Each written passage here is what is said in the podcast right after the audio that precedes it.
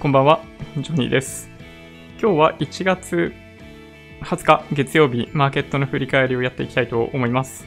はい、マーケットの振り返りをやっていきたいと思うんですが、ちょっと、まあ、サムネを見た方は驚かれるかもしれないんですが、えーちょっとね、住宅の購入申し込んでみました。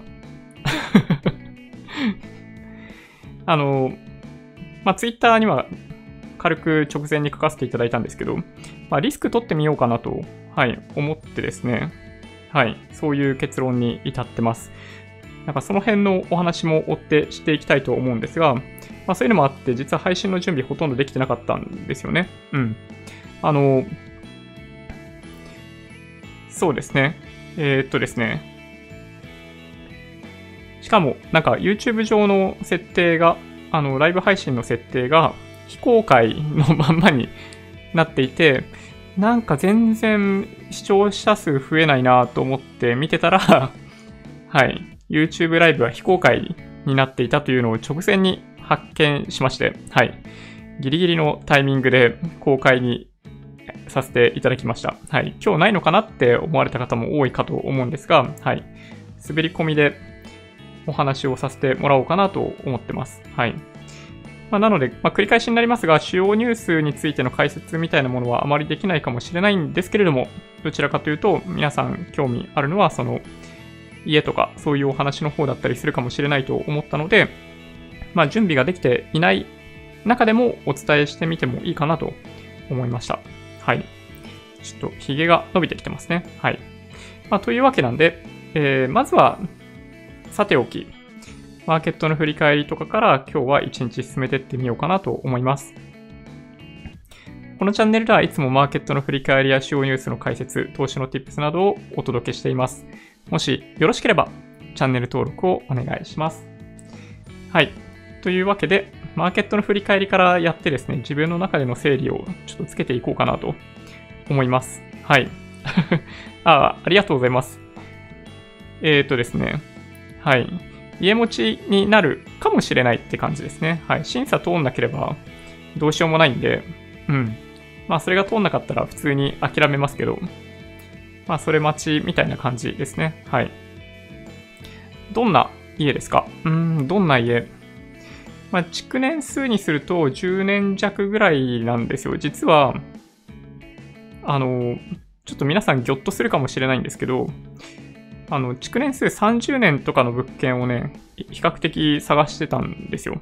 その、まあ、理由は簡単で、まあ、20年以上がいいと思ってました。実は。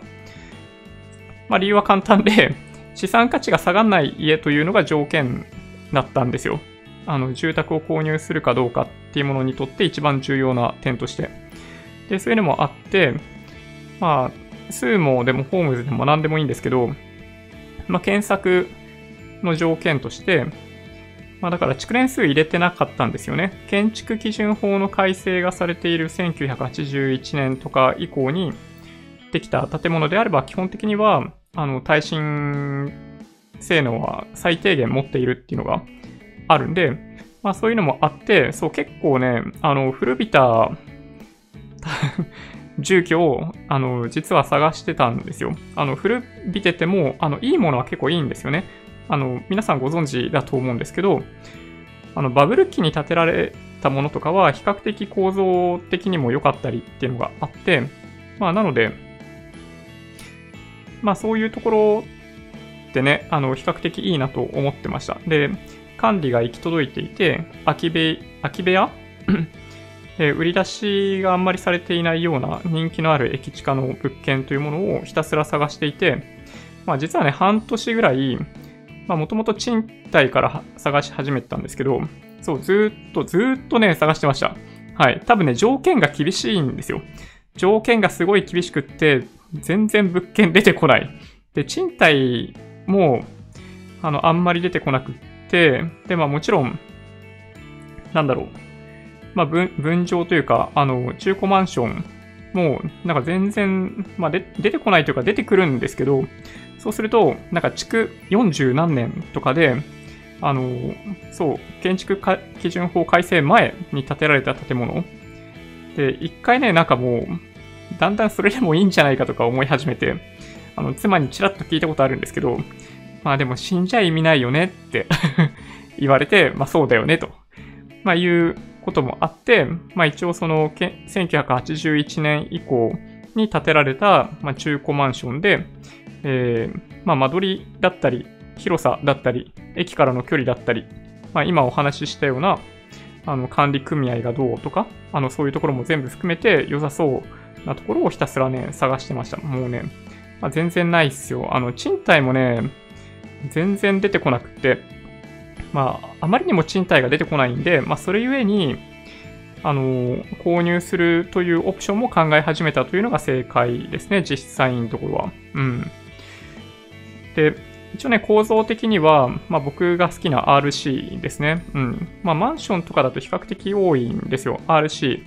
RC は、あの、鉄筋コンクリートで、あの、まあ、遮音性が高かったり、まあ、構造上強かったりっていうのがあるんで、まあ、やっぱりね、まあ、家住むんだとしたら、まあ、RC がいいなと。ちなみに今のこの家も RC なんです。まあ見てはわかりますね。コンクリート見えますもんね。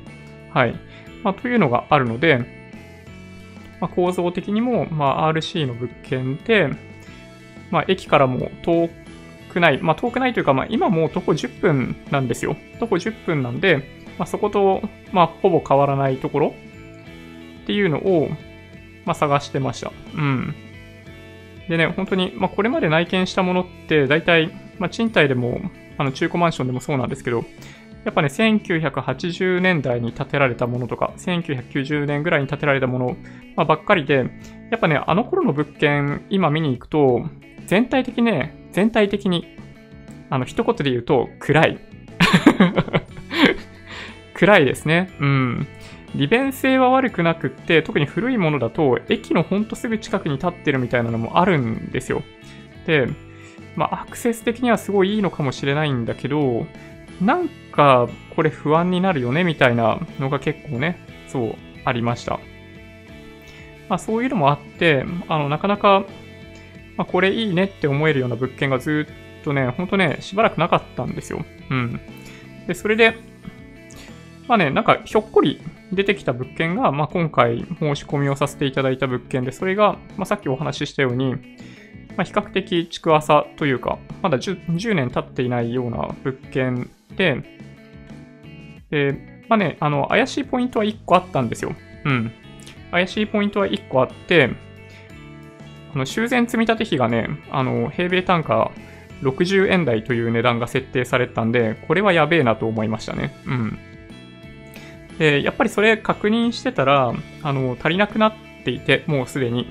で、それで値上げがされたそうです。はい。今日聞きに行ったらされたみたいですね。で、それで、一応僕のね、シミュレーション上ではもうすでに、まあ、平米単価が2、300円になるっていうことを想像して、シミュレーションを行っていたので、まあなんだろう。まあ納得というか、まあそうだよねっていう感じですね。はい。で、まあ、ぶ、なんだろうな、まあ、中、中古マンションにするのか、まあ、賃貸にするのかっていうのが、まあ、一番難しかったわけなんですけど、あのー、やっぱね、中古マンションを買うのはね、大きなリスクですよ。あの、一番大きなリスクは、まあ、不動産仲介手数料みたいなのが、売買するたんびにかかってしまうんで、まあ、そこが一番大きなリスクですね。うん。やっぱりね、あの辺が僕らはね、どうしても、まあ、納得いかないといえば納得いかない。不動産屋さんあんまり好きじゃないんですよ。あの、前回持ち家を売った時にも、あの、今日、なんだろうな、不動産屋さんと話してる時にも言ったんですけど、あの、査定の金額がね、あの、レインズっていうデータベースがあるんですけど、まあ、そこに過去の制約情報って全部あるんですよ。で、その建物のこういう平米で、こういう位置だったら、だいたい平米単価いくら、坪単価いくらで、あの、査定出せそうとか、いくらで売れそうって分かってるにもかかわらず、なんかね、過去にね、僕、まあ、どことは言わないですけど、大手、あの、不動産仲介業をされている会社さんは、なんかそこよりもね、すごい低い値段で査定してきたんですよね。で、それがね、あの、今振り返っても結構納得いかないですね。なんかそれでいて、あの、自分たちだったら、あの、買う人見つけてこれるんでみたいな感じで胸を張ってましたけど、なんかあれはやっぱり、大手の冠を盾に、なんか、値段の安い査定でも、あの、うちと契約してくれるんじゃないかって思ってたんじゃないかなとしかね、うん、思えないですね。そう、みたいなのもあって、そう、あのー、まあ、もともとね、不動産屋さんに、なんだろうな、まあ、あんま信じてないというか、まあ、そういう ところがあったんですよ。うん。まあ、なので、まあ、内見するときも常にそうなんですけど、まあ、言葉一つ一つにね、どうしてもね、あの、トゲが出てしまうというか、なんかね、不動産の内見するときに、まあ、まあ、一緒についてきてくれるじゃないですか。で、まあ、質問に対して答えてくれるわけですけど、あの、的を得ない質問をしてるにもかかわらず、押し切ろうとしてくる人がね、まあい、いらっしゃったりするんですよ。うん。まあ、今回もね、多少そういうところあって、うん、最初ちょっとね、イラッとしたんですけど、なんか分かってないにもかかわらず、これはこれですみたいなので、言い切って押し切ろうとしてくる素振りがあったんで、ちょっとね、それはね、おかしいんじゃないのっていう態度が、ちょっとね、僕も出ちゃってたんですけど、まあ、だんだん、ちゃんと会話ができるようになってきたんで、まあ、もしかしたら大丈夫かな、と、まあ、思い始めて、まあ、今回は、そう、最終的には申し込みに至りました。うん、ちょっとね、まあ、もうちょっと検討してもよかったのかもしれないんですけど、先ほどお話ししたように、まあ、スーモだったり、ホームズだったりで、まあ、何で検索しても同じなんですけど、あれって。あの、出てこないんですよ。その条件で。とにかく出てこない。とにかく出てこなくって、まあ、自分の条件って、まあ、ないんだろうなと、はい、いうのが、まあ、もともと思っていたとこですね。で、なので、もうひたすら、まあ、出てきたものに関しては、その資産価値っていうものが、あの、時間の経過とともに既存しない、あの、減損しないようなものを、まあ、とにかく選ばなければいけないというのがあったので、もう、ね、自分で目利きするしかないですよね。うん。まあ、不動産屋さんはやっぱりその契約ベースで収益発生するっていうのもあって、まあね、多少ね、あの、値引きするしないとかもね、あんま変わんないんですよ。100万円値引きしたって彼らは3万円しか変わらないんで、収益が。そうなんですよね。はい。なので、うん。まあそんなこんなで、まあ、不動産屋さんには疑心暗鬼だったりするわけですけど、はい。まあリスクを取ってみようかなと、実はね、思ったんですよ。まあリスク、何かってまあいろいろありますけど、まあ家族構成の変化にどれぐらい耐えられるかとか、まあそういうところですよね。うん。皆さんすでになんかそういうリスク取られている方ってもちろんいると思うんですけど、まあなかなかわかんないですよね。まあ先のことは読めない。まあこれ、相場のランダムウォークとある種同じですけど、まあ仕事の関係で日本に入れなくなるとかっていうのも、もしかしたらゼロではないし、ね、どうなるかわかんない。なんか仕事クビになっちゃうかもしれないし、みたいなね、というのもあったりするんで、まあそれをある程度固定しないと、あの、まあ、追い抜けないんですよね。そういう意味でいくと。で、それがやっぱり何よりも大きなリスクだったりするんで、まあ僕はね、そう、まあ一般論で行くならば、賃貸の方がいいと思いますという話を、あの、してるんですよ。まあ、ゆえにね。うん。あの、純粋に経済合理性だけ考えて、あの、お金がね、借りれるんであれば、十分借りれるんであれば、イールドギャップがある以上、まあ多分、あの、20年とか30年とか同じとこ住めるんだったら間違いなく、あの、まあ、購入する方が最終的には、まあ良くなるケースが多いんですけど、まあ、ただそれだったとしても新築とかを買ったら多分ね、ダメなんですよ。新築とか だと、あっという間に最初の価値に2割3割ってやっぱ最初の10年で減っちゃったりとかするんで、そうするとダメで、まあそういうことを理解していたので、あの、価値が下がらないものを探すというのに、まあずっと、まあ苦戦していたっていう感じなんですよね。はい。そう。ちょっと いっぱいコメントをいただいてますね。はい。ビビりますよね、なんかね。はい。えー、コメントを追っていきます。はい。築浅の良い物件なかなか見つけられなかったです。おめでとうございます。ね、そう、ほんとね、見つけるの難しいですね。やっぱね、いつまでに見つけないといけないっていうのがあると、うまくいかないんだろうなって、だからね、思いました。はい。まあ本当にね、そういう意味では、最初に探し始めたのは、あの、1年以上前からだったんで、まあ、相当長いですね。そういう意味ではね。うん。過去1個ね、すごい良さそうだなと思ったのは1件あったんですけど、その時はまだね、あの、まあ、子供ができてるみたいな状態に至ってなかったんで、あの、なんだろうな。その家族構成変わる前に何かやるっていうことのリスクをね、その時は負えないというふうに思ってたんですよね、実はね。うん。おしゃれなインテリアにしたいなら床の色が重要だということを最近知りました。ああ、まあ確かにね。うん。まあでもね、基本的にはね、今回、あの、リノベーションみたいなことは、まあ、しないで、そのまま一旦住んでみようかなって実は思ってますね。うん。なんかね、リノベーションさせたそうにしてましたけどね。不動産屋さんは、うん、あの、リノベーションさせたそうだった。してほしそうだった。うん。でも、そう、とりあえずね、あの、なんだろうな。まあ、現地現物というか、本当に、住んでみてどうなのかっていうのを一応やった上で本当に必要だったら、なんかね、変えたいと思いますね。うん。なんかね、決してね、あのー、汚いとかないんですよ。そういう意味でいくと。あのー、築10年経っていないっていうこともあって、多分、まあ、タバコとか吸ってるような形跡も全くない。で、本当に、まあ、ざーっと見た感じは本当に綺麗で、子供が住んでたっていう関係で多分ね、壁紙が破けたり、あの、床が、なんか、なんか落としてへっこんだみたいな跡とかついてるんですよ。ついてるんですけど、まあね、そんなもんだったんで、まあとりあえずなんか余計な出費はとりあえずやめとくかと。あの、費用として発生するようなものに関しては、今の段階ではできるだけ減らそうという発想で、はい。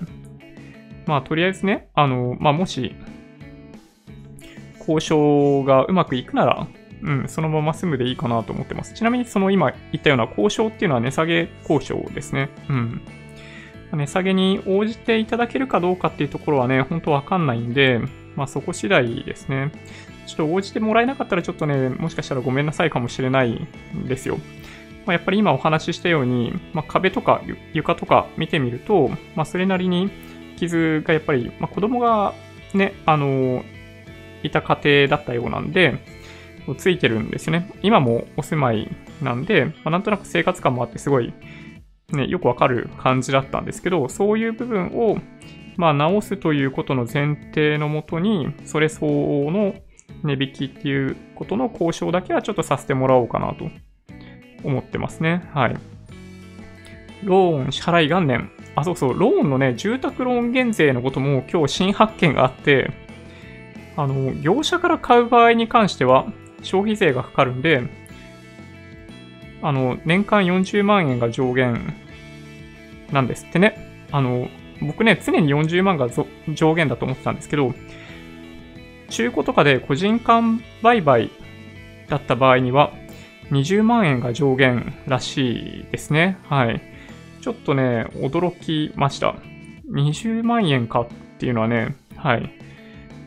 そう、そこだけはね、うん、ちょっと今日の中ではびっくり。マイナスですね、やっぱりね。うん。いくらぐらいの買ったんですか？えー、それはね、内緒です。はい。姉派事件を女性は忘れませんよ。はあ、そうですよね。あれは怖いですよね。うん。ちなみにね、あのー、そうか。構造の話はしましたけど、どういうマンションかっていう話はしてなかったんですけど、えっと、地下1階、地上3階です。はい。そう。で、RC なので、そういう意味では、あんまり心配ないですね。うん。あの、耐震性能って意味で、まあ、そんなにアグレッシブなことをする必要っていうのはもともとあんまりない。という感じなので、まあ、多分ね、大丈夫かなという気はします。はい。うん。なんかエリア的にも第一種住居地域で、容積率いっぱいまで立てても、なんかそんな感じですね。はい。数字を見る限り多分。お化けが出てきたりしないですか？まあでもね、それちょっとね、うん、うん、なんか思いましたけどね。なんか安いな、みたいなのは あの、本当にそれぐらいの築年数で条件に合って出てきたのが、本当それだけなんですよ。まあだから、それぐらいの築年数の物件が条件に当てはまって検索結果に出てくるっていうことそのものがもともとは想像していなかったんで、驚きですね。うん。なんかね、うん、びっくり。なんか家とか、まあ、賃貸でも何でもそうなんですけど、まあ、スーモとかって条件入れとくと、新しい物件届くとメールで届く、メールが届くみたいなのが設定できるんで、まあそういう状態にしてしばらくほったらかしにするっていうのはね、まあいい探し方なのかなっていう気がします。ちなみにこの家もね、そのパターンなんですよ。まあ5、6年前に引っ越してきたんですけど、その時も、まあ、ずっとまあ、いつもそうなんですね。だから僕ね、あの、検索する条件が厳しいんですよ。で、厳しくって、その時はもう賃貸1本だったわけですけど、もう全然候補が出てこない。で、本当に前の家売却するってことになって、出ていかないといけない時期がこれぐらいっていうのが分かった後に、まあ探し始めるじゃないですか、通常。まあ、だからそこからま1ヶ月、2ヶ月ぐらいしかなかったんで、なんかもしかしたらいい家見つかんないかもなとずっと思ってたんですけど、そうひょっこりね、一軒出てきたっていうのがここなんですよね。で、ここ前からお話ししているように、まあ、半地下であるということが多分ね、その値段の安さにつながってるんですよ。でもね、半地下のデメリットって多分ね、ほぼないと思いますね。実はね。うん。で、本当に冬あったかいし、夏涼しい。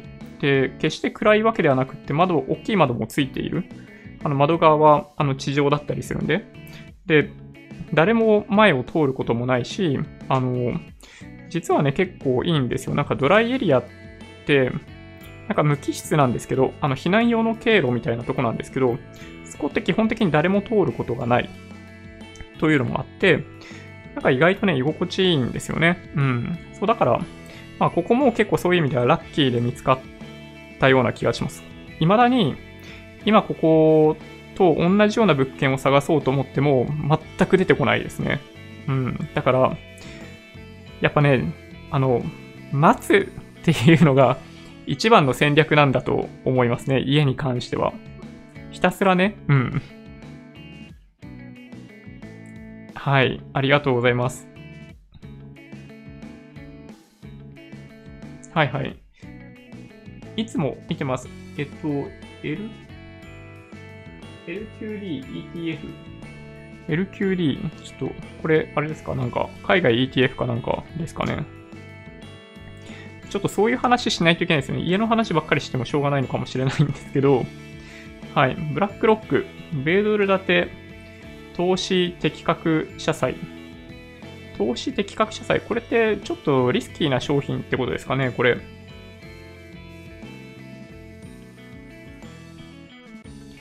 どうなんだろう。ちょっとね、簡単に見つけられるといいんですけど。なんか、社債バブルっぽいとこあるじゃないですか。うん。なので、まあちょっとね、今からリスク取るのは僕はちょっと避けたいなと思いますけどね、投資的格社債。えー、米ドル建て投資的格社債で構成される米ドル建て米国籍 ETF。信用力の高い、えー、的確債券市場全体へ幅広く分散投資。まあ、トリプル B 以上ってことですかね。トリプル B の、なんか真ん中より上は、だいたいなんかその、的確債券として扱われているっぽいっすよね。うん。なるほど。まあ、こういう商品もね、まあ、悪くないのかもしれないですけど、まあ、ちょっとね、最近、あの、シティとか、アメリカの投資銀行の業績とか見てると、まあ、債券市場の収益が大きすぎるんで、なんとなくその辺も軽くバブってるような気がしますけどね、僕はね。うん。私ならラーメン構造ですね。おあれですか、建築学んでました？ラーメン構造っていう言葉がなかなかさらっと出てくる方はなかなかいらっしゃらない。うん。でしたっけ？おっと、出遅れた。こんばんは。えー、姉派の嫁さんのことも忘れてないよね。姉派の嫁さんのこと？姉派の嫁さんのこと。それって、ん？何でしたっけ？なんかあったんでしたっけ？なんか、でもあれですね、未だに、姉派とかで調べると、あ、え、自殺されてるんですか？へえ、怖っ。そうだったんですね。いやー、ちょっと怖いですね。なるほど。そうそう、家ね、買おうかなと思ってます。はい。家買うの ありがとうございます。物件は、そうですよね。縁ですよね。やっぱりこれね。そう、巡り会えるかどうか。そう、本当にね、さっきお話ししたように、待つ、待つことができるかどうかが一番大きな気がしますね。うちのマンションは築40年になりました。ザ・昭和なマンションです。あ、そうそう。今ね、ちょうど40年ぐらいなんですよね。あの、建築基準法改正後に建ったものとかっていうのは。で僕も前に住んでた家は88年に建てられた家とかだったんで、まあ、ね、デザインとかがやっぱり、まあ昔っぽい感じはあるんですけど、あの、RC とかって、どっちかっていうと、まあ時間が経てば経つほど、硬くなっていくっていう性質があるんで、あの、まあ、水が入ったりとかしない限りは、あんまりね、問題ないんですよね。むしろね。うん。曜日、時間を変えてみましたか？積立金の額。ん？なんだろう。管理組合の、組織の状態、管理組合の経理、えー、回収費の積み立て、大規模回収に伴う住民の合意形成って結構面倒ですよね。ジョニーさんは、えー、そこらの対応策のお話が聞きたいです。まあそうですね。うん。あのー、まあとにかく、修繕積立金が足りなくなるんですよ。あの、ひどい話ですよ。ひどい話だと思っていて、修繕積立金は常にフラットで、あの、初年度から貯めるべきなんですけど、ちゃんとね。ただ、あの、現実的には、あの、分譲時、売り出し時に、売り出しやすくするために、修繕積立金をなんか安く設定する風習があるんですよね。うん。これね、ひどいなと思いますよ。で、もともと新築で購入する人って、なんかその、反則費とかそういうのがめっちゃ乗っかってるんで、あの、時価よりもあの20%とか高くなっちゃってるわけじゃないですか。ね。で、本当はそれにさらに修繕積立金を、まあ、適正な価格乗っけて、まあ、本当は毎月毎月支払ってもらうべきだと思うんですけど、そう、最初ね、安くしてしまいがちなんですよね。で大規模修繕が始まる、まあ、12年とかのサイクルだったりするわけですけど、まあ、そこで、お金が足りないみたいな いや、分かってたよねみたいなことが、まあ、あるんですよ。で、まあ、今回申し込みをした物件に関しても、まあ、最初の方でお話しした通り、平米単価65円ぐらいで修繕積立金設定されて、まあ、どっからどう見ても足りなさそうだったんですよね。で、これって多分値上がりしますよね、みたいな話を内見している時にもしてたんですけど、結局ね、あの、平米単価300円ぐらいにするそうです。で、もうその後は、なので、もうずっと値上げはしないという前提で、値上げをすると。で、一応なんかその、今の、なんだろうな、バランスシートというか、あの、そういった状況に関しても一応見せてもらってますね。で、まあ、多分まだ、まあ、10年経ってなくって、大規模修繕まで、まあ、数年あったりっていうのがあるんで、まあ、おそらく大丈夫なように見えました。うん。で、まあ、理事会とかあるんですよね、マンションってね。まあ、これがちょっとめんどくさいといえばめんどくさいんですけど、まあ、自分たちの身を守るためにも、まあ、一応理事会重要なことかなと思っているんで、まあ、順番で係が回ってくるわけですけど、あの、まあ、しっかりやっていこうかなと思いますね。はい。まあ、まあ、しょうがないですね。はい。はい。LQD ETF、そうですね。さっきちょっとお話しした通りといえばお話しした通りなんですけど、ね、うん。まあ、債券に投資をするっていう時に、まあ、まあ一つの選択肢なのかもしれないんですけど、ちょっとね、あの、2019年の業績が良すぎる各投資銀行、シティとか、あの、ゴールドマンサックスとか、そういうところの数字を見ている限りだと、仲良すぎるような気がするんで、まあ、ちょっとリスクとしては高くなってる、高まってるんじゃないかなという気がしますけどね。はい。今日少し緊張されていますか？もしそういう風に見えるということであれば、そうなのかもしれないですね。うん。緊張してるかな？住民の入れ替わりが怖いですね。最近、ん？隣？近所の、え、住民は選べないのがネックです。そうそう、そうなんですよね。うん。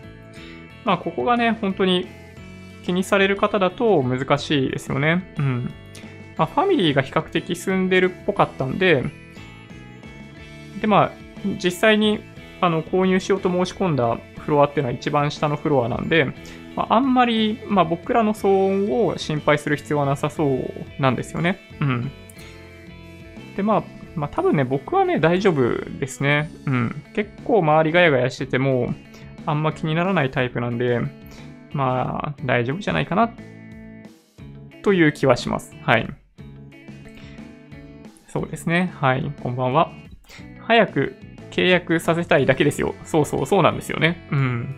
まあ、とにかくね、まあ、彼らは、まあ、煽る。で、まあ、なんだろうな、言い方がっていうか、まあ、向こうもなんかそういう感じで来るんで、こっちもなんか、どうしても、なんか強く当たってしまうんですけど、ね、相手が悪いって 思いますけどね。うん。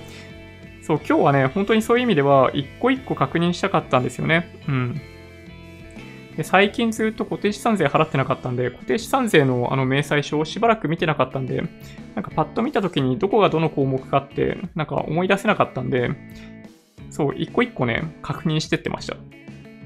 あの、基本的に建物と土地で分かれてるじゃないですか、価値がね。あの、マンションとかって。で、自分たちの保有分が、あの、全体に占める何分の1みたいなのが決まっていて、えっ、ー、と、マンションそのもののその土地と建物の固定資産税、都市計画税っていうものに対して自分たちが占有する部分の割合で金額が決まるみたいなのがあるわけですけど、まあ現実には、なんかその面積が50平米よりも大きいものに関してはこういう軽減措置があるとか、あとは建物部分に関しても、あの、もともとは1、100%の価値があるんだけど、あの、年々その価値が減ってって、あの何年か経つと、まあ、80%とか90%とか80%になってって、最終的に30年、40年とか経つと、あの、もともと建物が100だったものが20ぐらいまで減るみたいなのが、あの、評価基準価格の推移としてあったりするんで、まあ、その辺をね、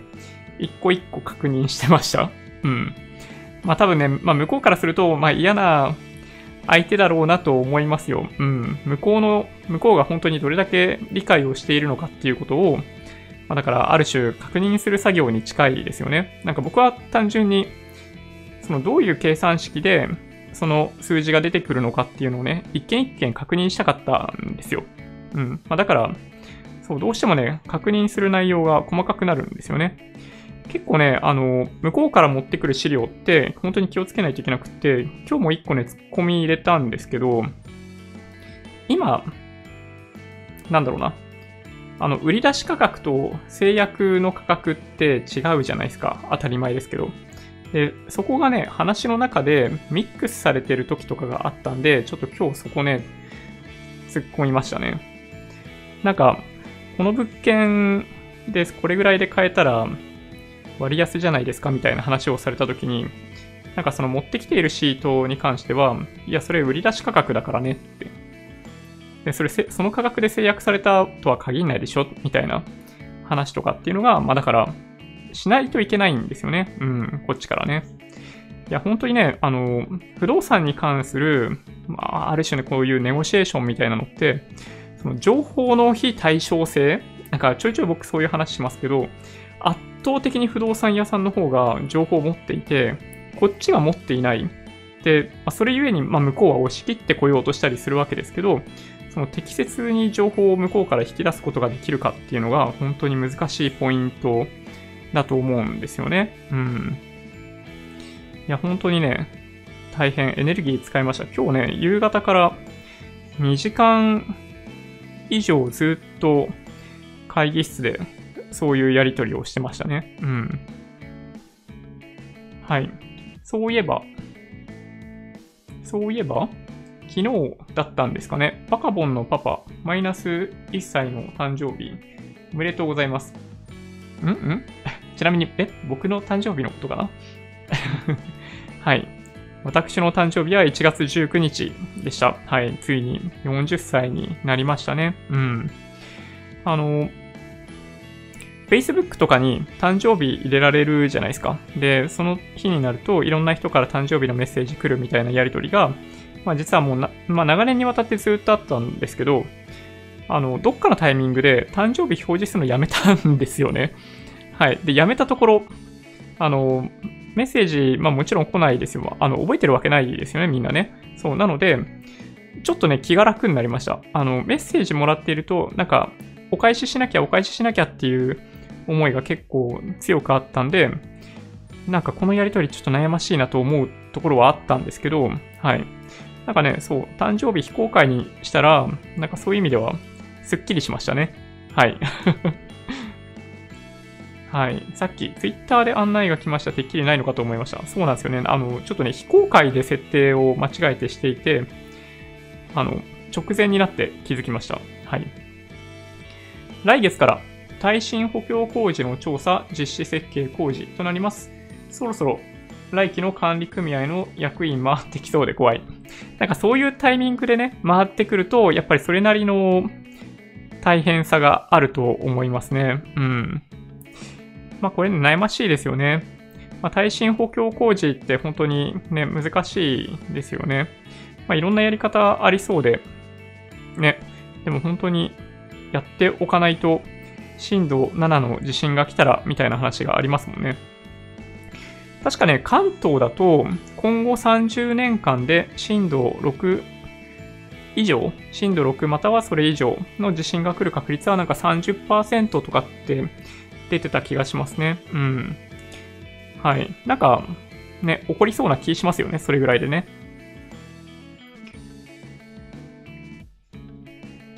築10年だと修繕費高い。築10年だと修繕費高いか。うん。まあでも、修繕計画はもともと立っていて、で、12年のところにあったりするんで、まあ一応計画通り来そうですけどね。うん。まあ足りないってなったらもうなんかしょうがないって感じですけどね。どんな条件だったのか差し支えない範囲でお聞きしたいです。ああ、そうですね。駅指定ですね、まずは。えっと、駅指定で、えっ、とですね。ちょっと待ってください。やばい、コメントいっぱいいただいてる。えっと、条件なんですけど、駅指定で徒歩10分圏内で、えー、60平米以上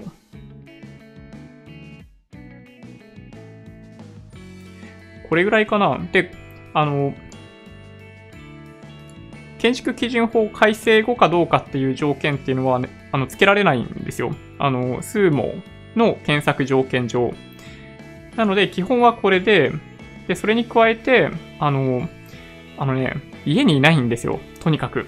宅配ボックスがないところはもうどうしようもないんで、宅配ボックスだけは条件に入れてました。この4つを入れていたところ、はい。まあ、自分がこれぐらいだったら手を出してもいいかなという金額感からは離れたか、離れたところの物件ばっかり出てくるんで、なんかもう半分ずっと諦めてましたけどね。うん。でもね、本当にこんなもんです。で、それで、あの、安い順で相当すると、上の方に築年数が多い、古い建物からザーッと出てくるんですよ。で、それが、やっぱりその、まあ、どんなに若くっても、まあ、25年とか30年とか、で、本当に、あの、40年、50年経ってるような建物がブワーッと出てくるんで、まあ、その中で、建築基準法改正後っぽいものとかを、ま、調べていくんですよね。それは住宅ローン減税とかも関わってくるんで、一応そういう条件をさらに自分の中で、まあ、そういう条件を使ってスクリーニングをしていく。で、今回見つかった物件って、まあ、その中にあると、1個だけ築年数が10年、10年経ってないようなやつだったんで、あの、まあ、ちょっと違和感あった、あったんですけどね。まあ、だから、お化け出んのかもしれないですけどね。うん。いや、もう本当に、そういう条件を、まあ、あまりね、妻には話してなかったんですけど、あの、過去1年ぐらい実はずっと見てましたね。はい。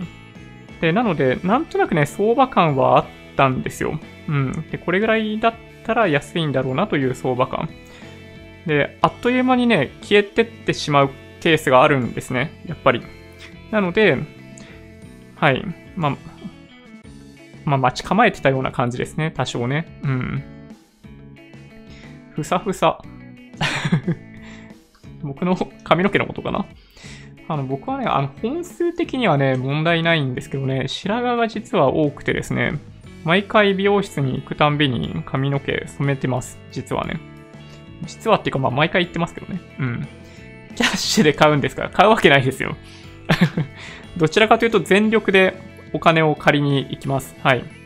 あの、変動金利で借りに行きます。で、全額借りるつもりですね。あの、手付金だけですね。手付金と、あの、不動産屋に支払わなければいけないものぐらいは、あの、キャッシュで支払いますけど、それ以外は全部借りるつもりですね。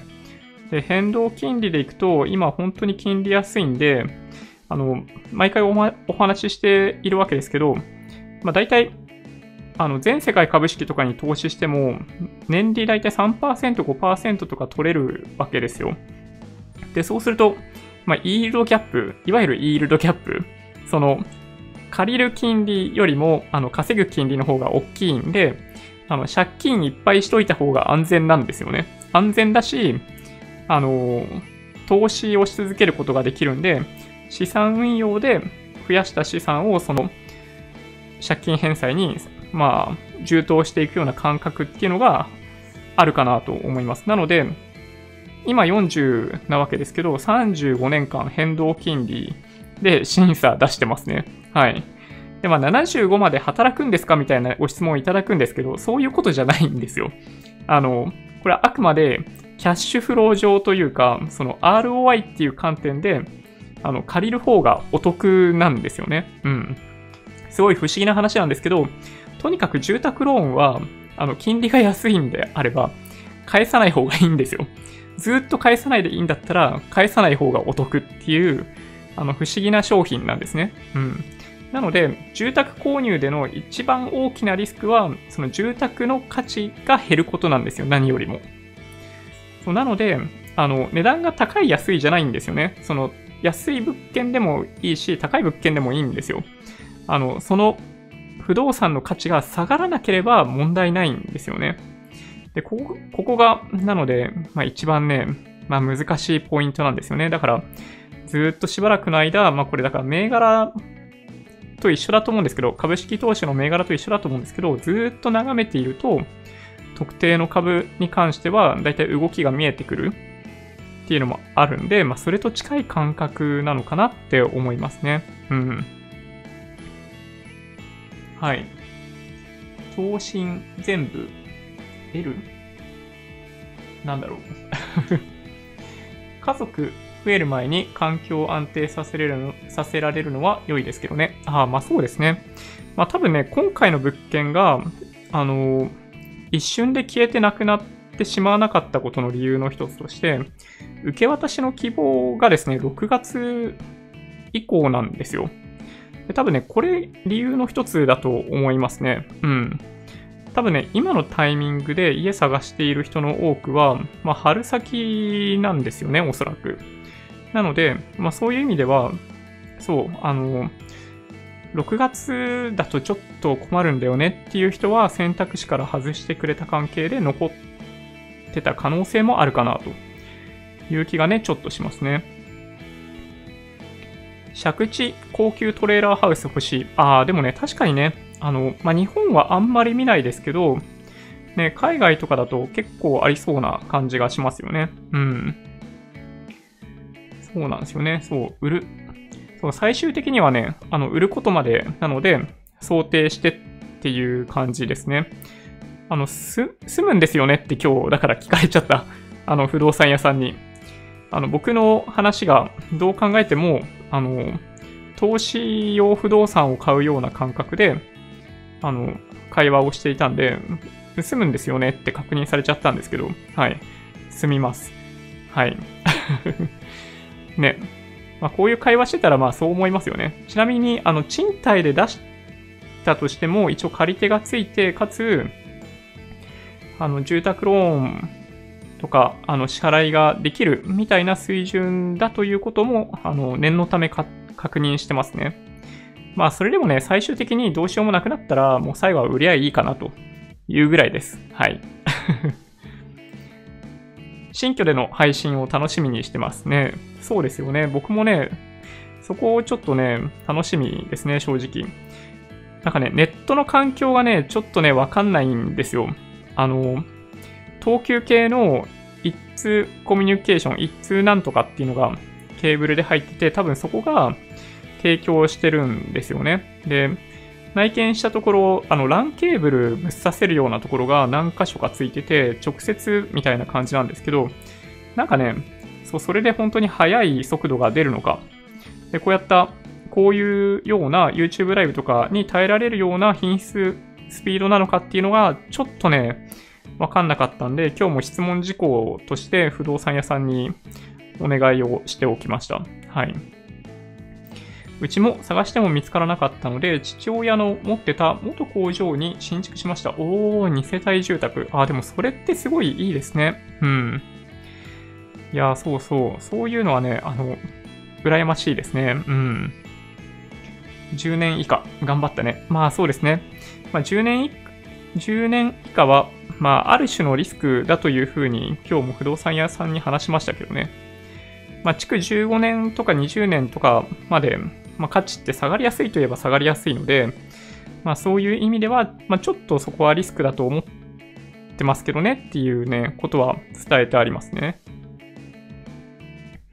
身ごもった後に引っ越しだとしんどいなぁと思い、先に新築購入してしまいましたが、後悔していないと言えば嘘になる。ああ、なるほど。まあでも、まあいつになってもっていう感じが僕はしますけどね。うん。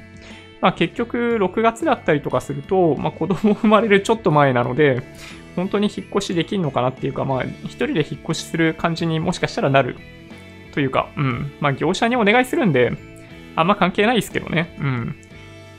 はい。引っ越し、まあ、うちはね、物が少ないんですよ。はい。なので、あんまり心配してないですね。ジョニーさんがローンの審査落ちする姿なんて想像できない。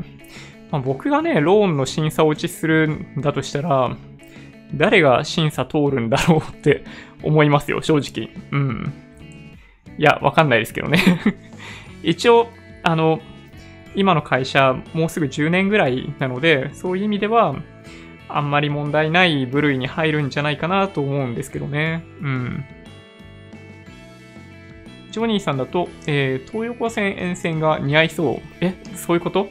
東横線沿線、東横線ってことは、あの、自由が丘とかですかね。東横線、代官山、中目黒、自由が丘。ちょっとその他はあんまりよくわかんないけど、祐天寺とかか、あの辺とかですよね。うん。まあね、東横線沿線はそういう意味でいくと、ちょっとね、コスパが 人気がある街ですよね。まあでも昔から人気があるところを選ぶべきだと僕はね、ずっと実は妻と話して、値段が下がらない物件を探すっていう意味では、もうとにかく、まあ主要ターミナルっていうとなんか、新宿とか池袋とかそういう感じがしちゃいますけど、ではなく昔から人気があるエリアで、あの、駅からそこ、そんなに離れていない10分以内でっていうところを見つけるのが、まあ多分、一番値段が下がりにくいだろうという発想で今回ね、選びました。ちなみに東横線ではないですけどね。はい。キャッシュで買うはツアーもの。まあ、キャッシュで買うはツアーものとも言えますけど、経済合理性から言うと、なんかそれはむしろ損してるんじゃないかって気がしますけどね。今の金利からすると、あの、運用の利回りの方が高いんで、キャッシュはね、使わない方がいいんですよね。はい。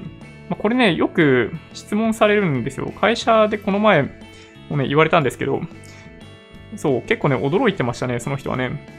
あの借金したらできるだけあんまり返さない方がいいよと。借金したらって言うと変なんですけど、あの、住宅ローンみたいな低い金利の借金に関しては、積極的に繰り上げ返済をするメリットってないよねっていう話はね、そうしてました。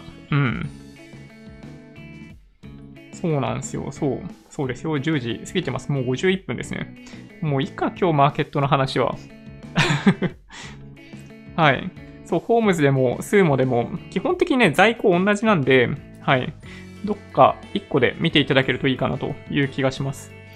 住宅ローン控除は特別口座で引かれる、えー、所得税と住民税の還付可能。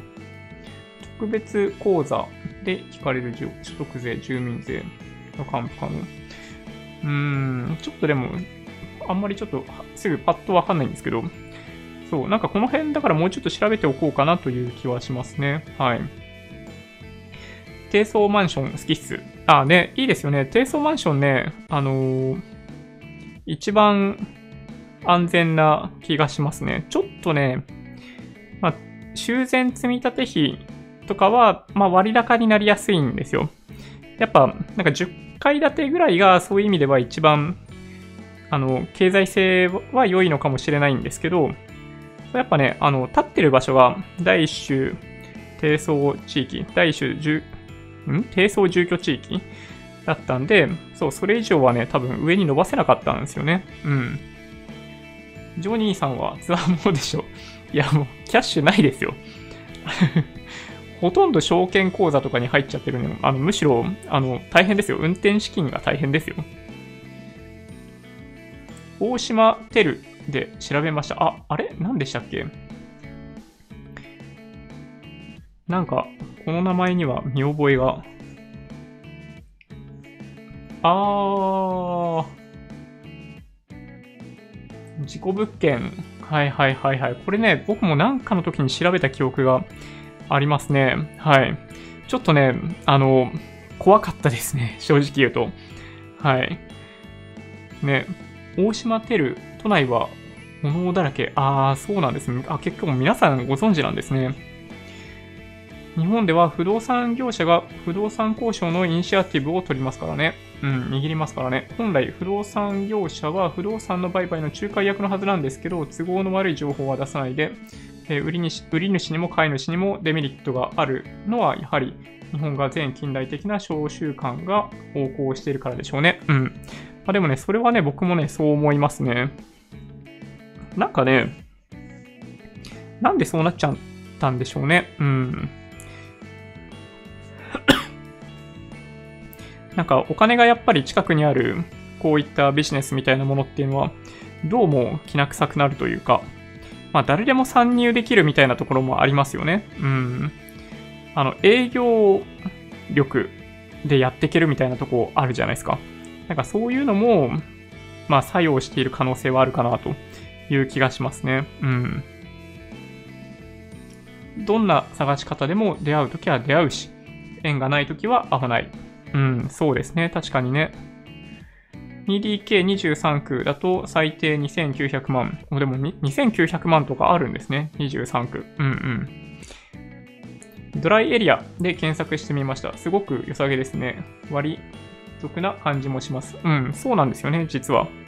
あの、自分のところの占有エリアではないんですけど、そう、実質的にあそこがなんだろうな、まあ、誰も基本的には踏み入れない。まあ、もちろん、あの、何かあった時にはそこを使って避難するとかっていうのがあるんですけど、あの、実はね、いいんですよ、そういうのがね。社債といえば、ソニーの、え、株価連動社債ってどう思いますか？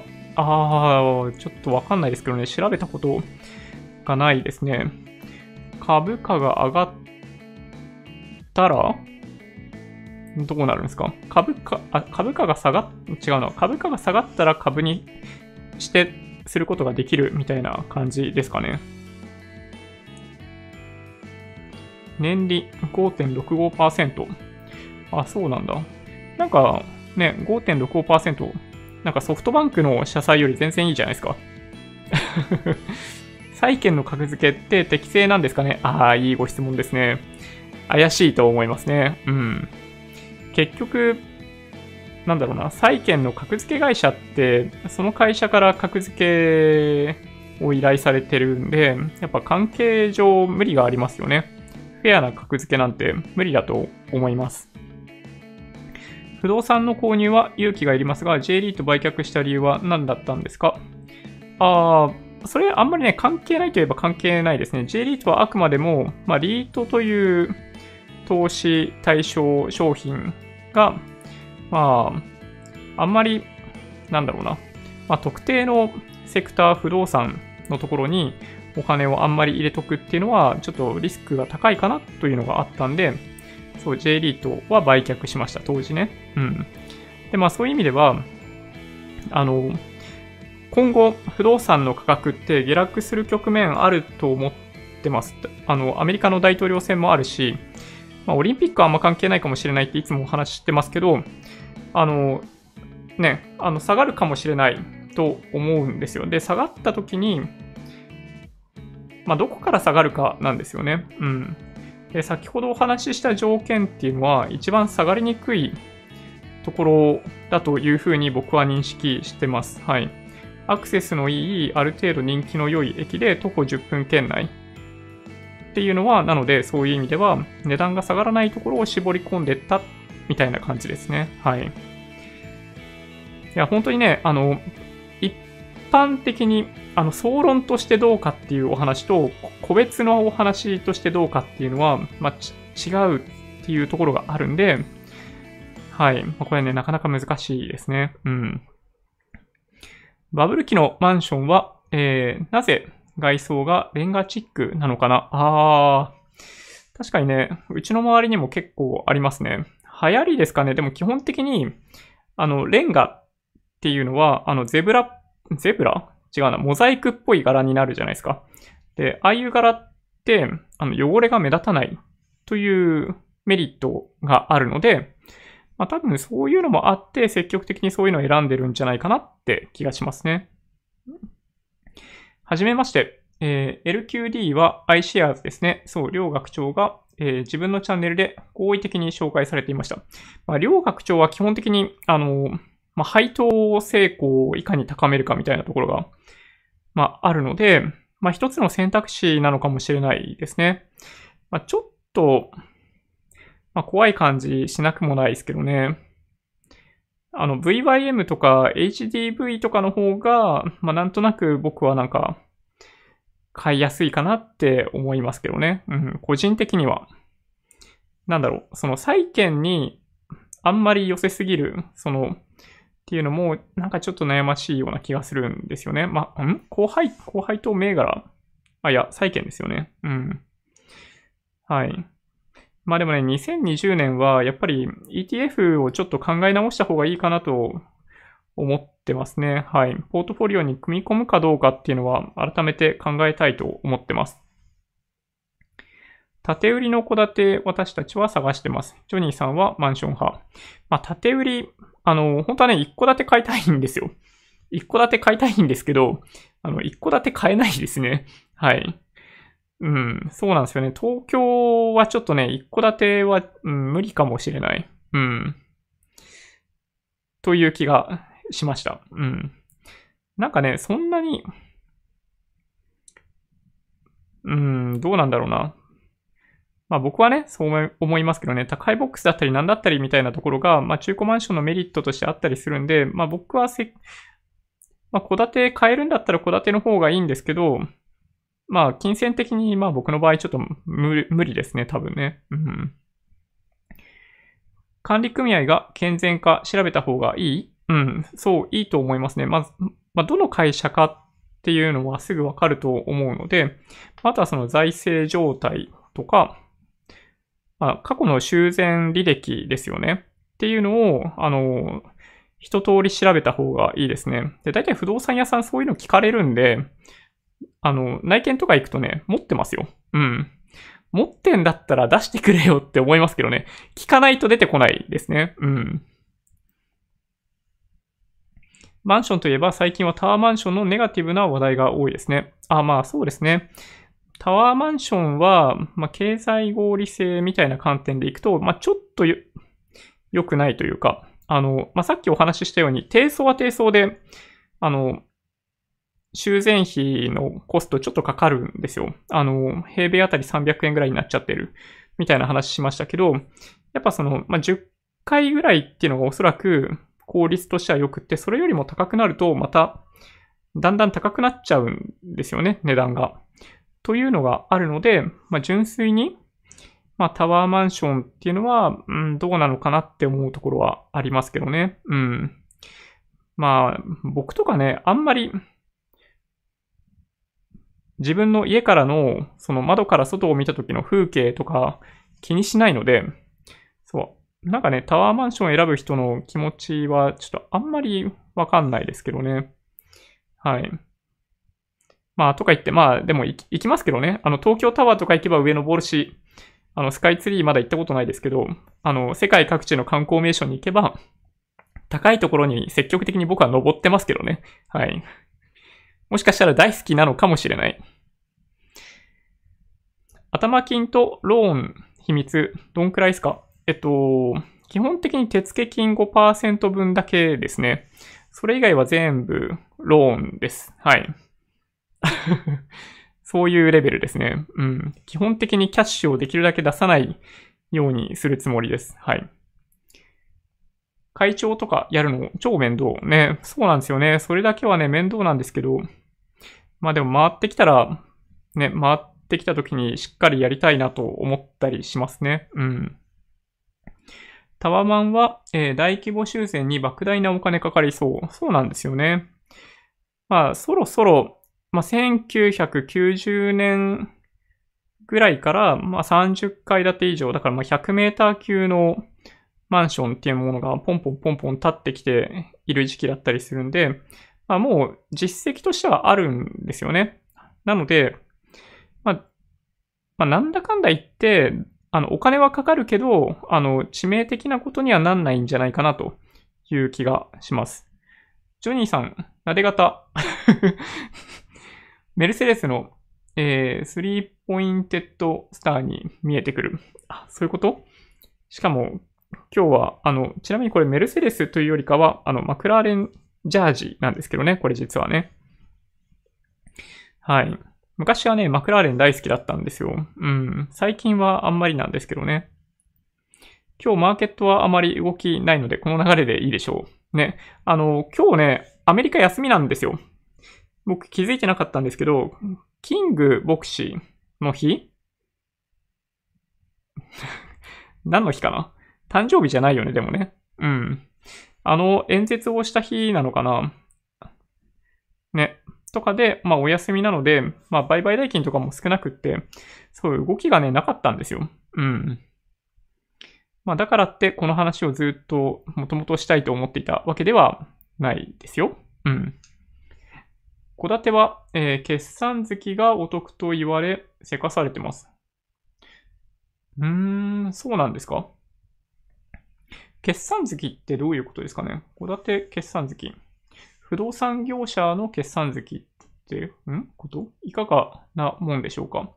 値引き交渉もしやすいということ。うーん。どうなんでしょうね。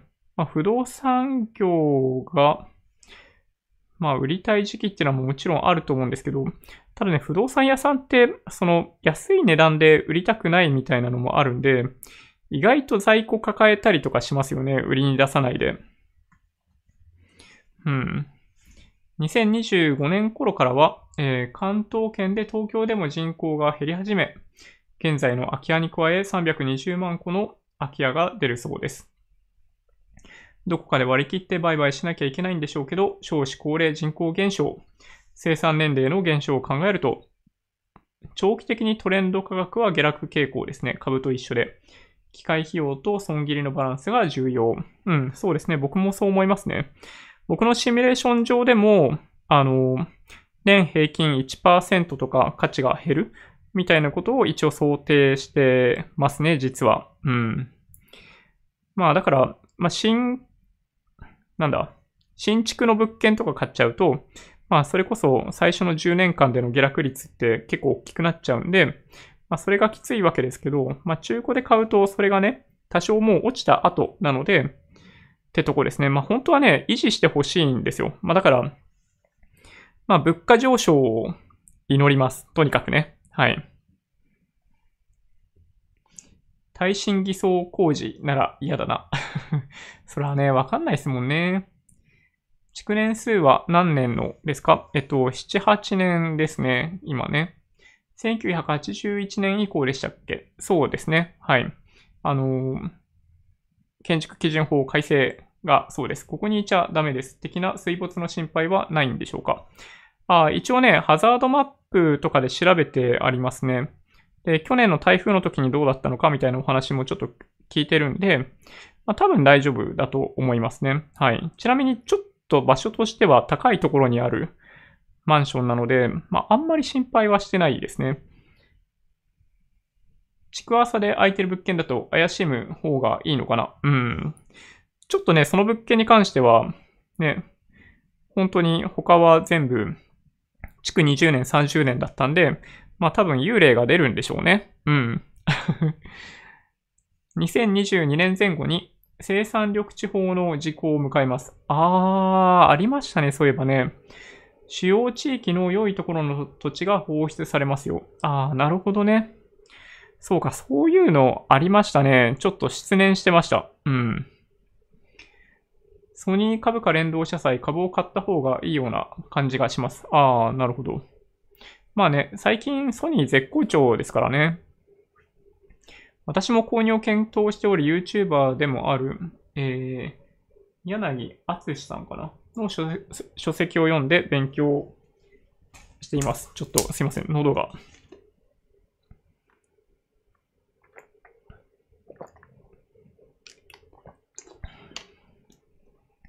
修繕計画が非常に重要で、管理組合の議事録を取り寄せなさいと言ってました。ああ、議事録までは僕見てないですね。そう言われると。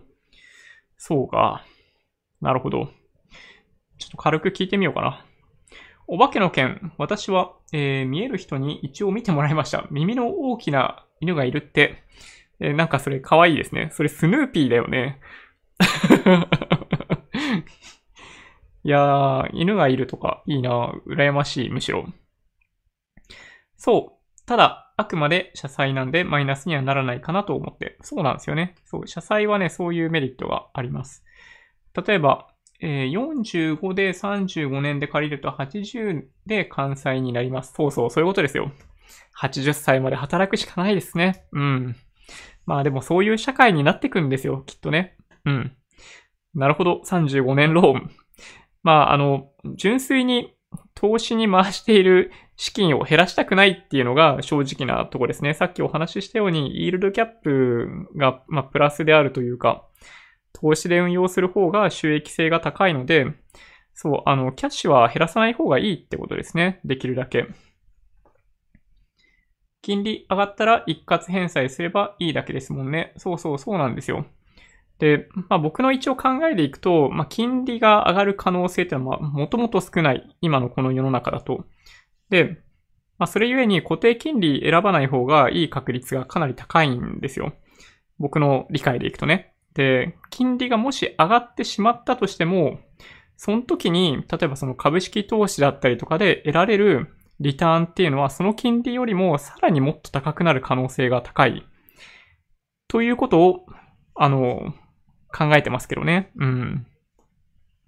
もしかしてメソネットタイプですか？あ、いや、そういうわけではございません。中古一戸建てとかもいいなと思ってたけど、やっぱり中古マンションで検討してます。そうね。中古一戸建てね、僕もね、探してたんですけど、本当にね、あの値段があまりにも高くて諦めましたね。ノックインすればえー、満記事の株の株価格になっちゃいます。あー、ソニーのやつですかね。Wi-Fi でも大丈夫なので、回線速度は問題になることはないでしょう。あまあ、そうっちゃそうなんですけどね。うん。なんかね、心配なんですよ。そのケーブル系のところがやってるサービスって、本当に大丈夫かなと、うん、思うところがややありますね。オールカントリーに日本が入っている場合は、日経が動いているときは投資信託の値段も動きますよね。うん。えっと、まあ、ただ、投資信託の値段は1日に1回しか決まらないんで、はい。基本的には、あの、日中の、なんだろうな、終値に合わせた価格っていうものが形成されますね、毎日ね。まあ、ただ、オールカントリーとかだったりすると、まあ、結局アメリカがどうなるかっていうのもおそらくあるんで、まあ、しばらく決まらないのかな。まあ、翌日の朝までには前日のものが決まるみたいな感じだと思いますね。大江戸線とか便利ですよね。うん。そうそう。大江戸線はね、比較的盲点というか、もともと大江戸線やや空いている。南北線と大江戸線はね、こういうので東京だとよく出てくるキーワードですね。まあ両方ともすごい深いところを走ってるっていうのもあるし、まあ、比較的そんなに激混みではない大江戸線。そう、意外とね、いいと思いますね。このペースで行って時間内に終わりそうにないですよね。最近ずっと1時間20分以上配信してますよね。まあ今日はね、ちょっと諦めました。まあもともとね、ニュース見れてないんですよ。あの、夕方会社を出てからずっとその不動産屋に行って、あの2時間とか3時間とかずっと会議をしてたんで、打ち合わせしてたんで、まあ今日はね、ちょっとこんな感じの流れでそのまま、はい、行っちゃおうかなと思ってます。えー、男神はどういう保証のものを、あ団体なんとか、なんとかですよね。どういうものを希望していますか？うーん。ちょっとあんまりね、そこまだ調べてないな。それあれですよね。住宅ローン組むときに必ずつけないといけないあれですよね。うん。電源都市線か。あの、違いますよ。あの、はい、違います。バフェットも住宅ローンは積極的に使うべきと言ってましたね。うん。やっぱね、借りれるもんは借りとけって感じはしますよ。うん。そういう、まあ、住宅ローンみたいなね、安い金利だったら借りた方がお得ですからね。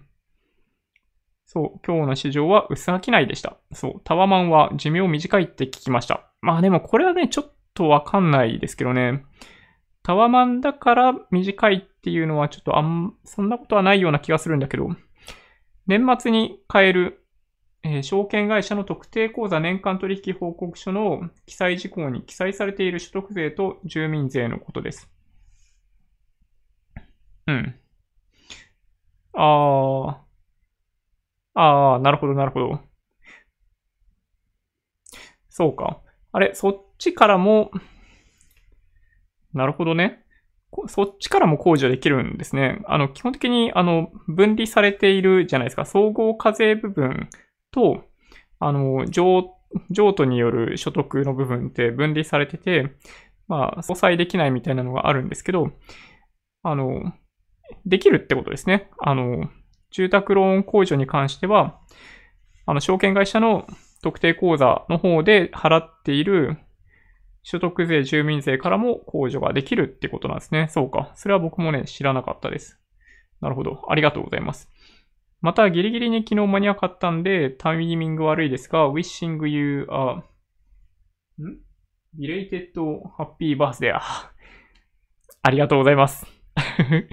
本当ね、あの、1月19日に誕生日、40歳の誕生日迎えて、1月20日にえ、中古マンションの申し込みを行うという、はい。40歳はすごいアグレッシブな 1年になりそうですね。はい。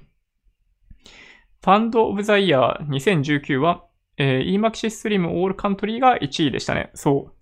そうなんですよね。昨日かなんかもちょっとね、コメントいただいてましたけど、いいファンドだと思います、僕も。うん。覗く日本でもいいし、あの、オールカントリーでもいいと思うんで、そう。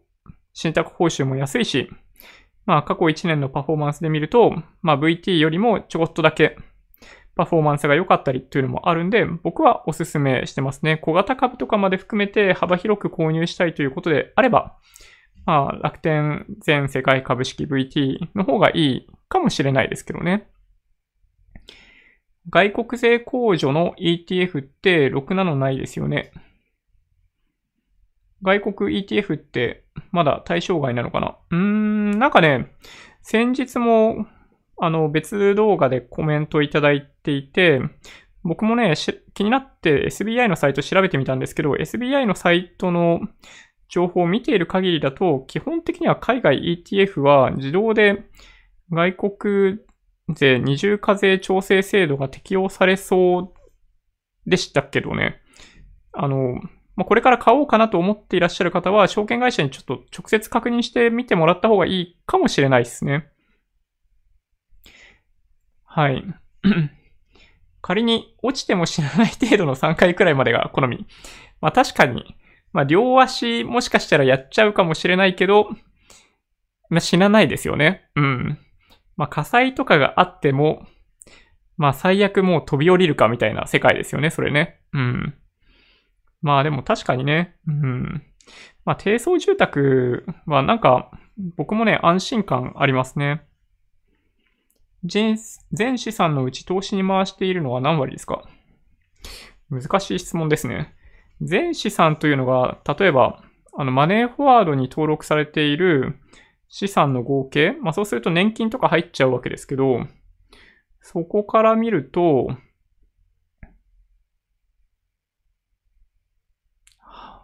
うん、5、60%ぐらいですかね。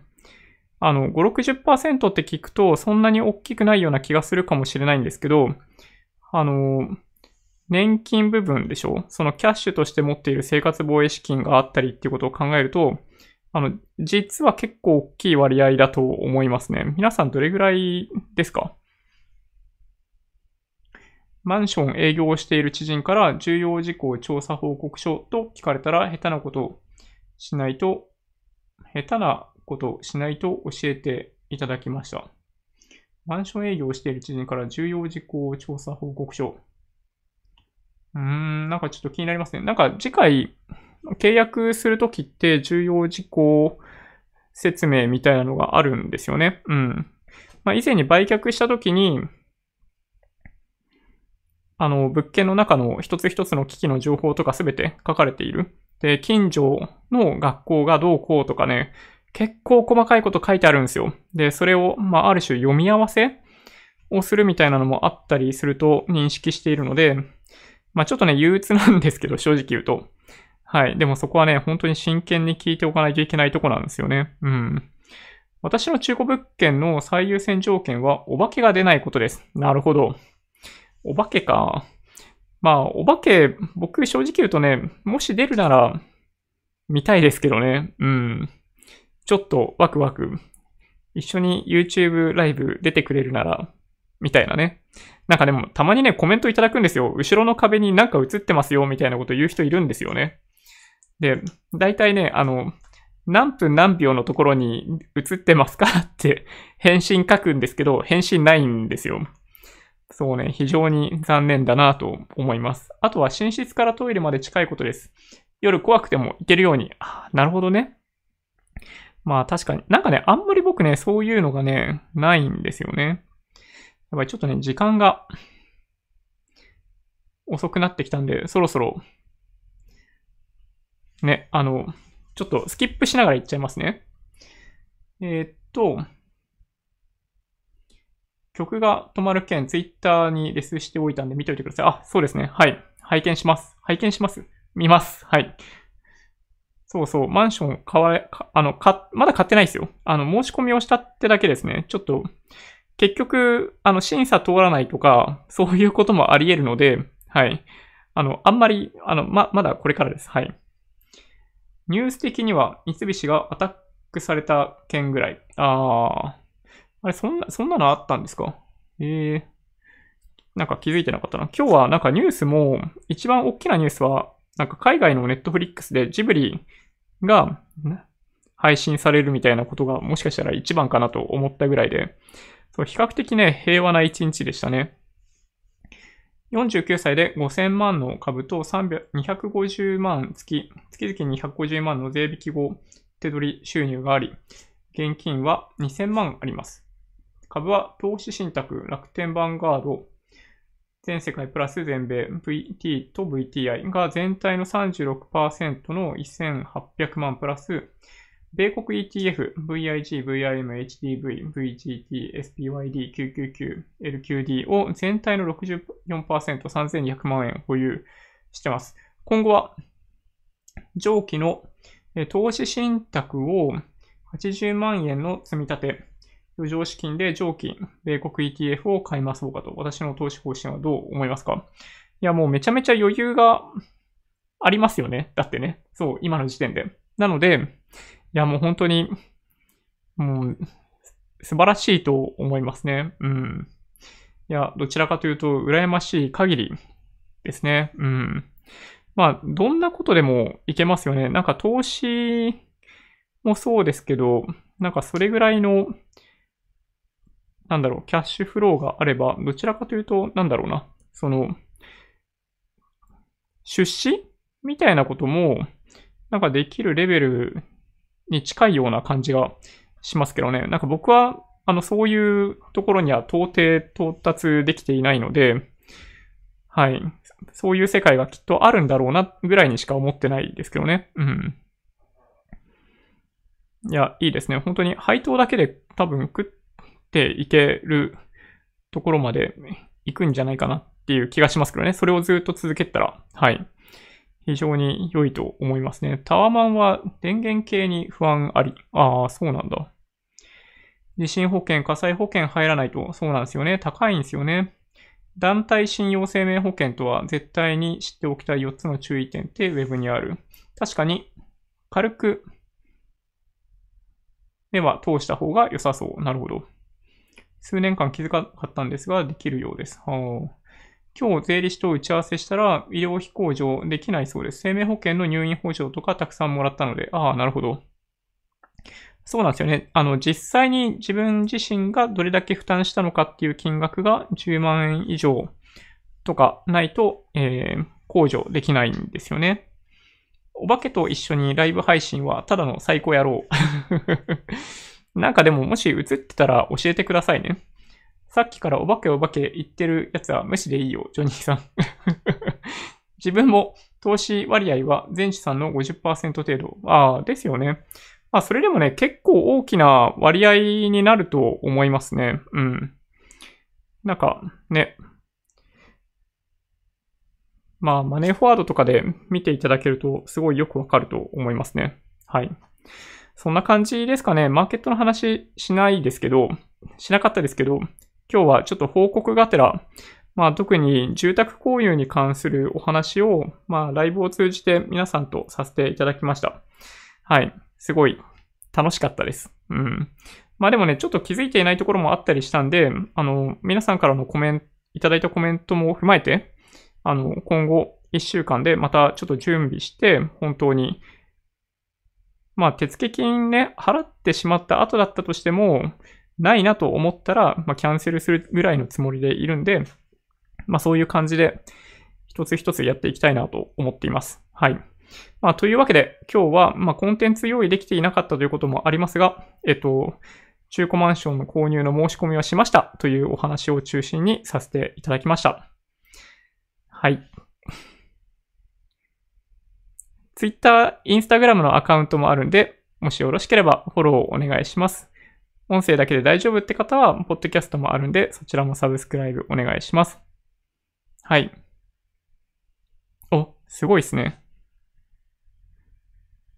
出資も過去にしましたが、詐欺が多かったです。ああ、そうなんですね。そうなんだ。やっぱ、でもね、お金がある程度集まっているなというところには、いろんな話が舞い込んできそうなんで、ね、怖いですね。僕のところにはそういう話来ないんで、はい、しばらくは安心かなと思います。はい。じゃあそんな感じで今日は終わりにしたいと思います。もし今日の動画が良かったって方はぜひ高評価ボタンをお願いします。合わせてチャンネル登録していただけると嬉しいです。それではご視聴ありがとうございました。バイバイ。